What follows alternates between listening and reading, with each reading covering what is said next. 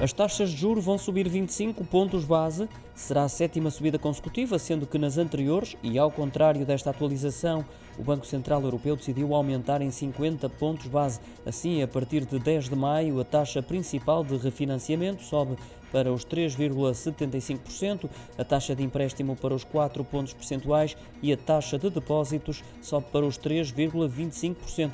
Estes aumentos, antecipados pelos economistas consultados pela Reuters, foram justificadas com as pressões contínuas de inflação elevada. Prevê-se que daqui para a frente as taxas de juros se mantenham nestes valores.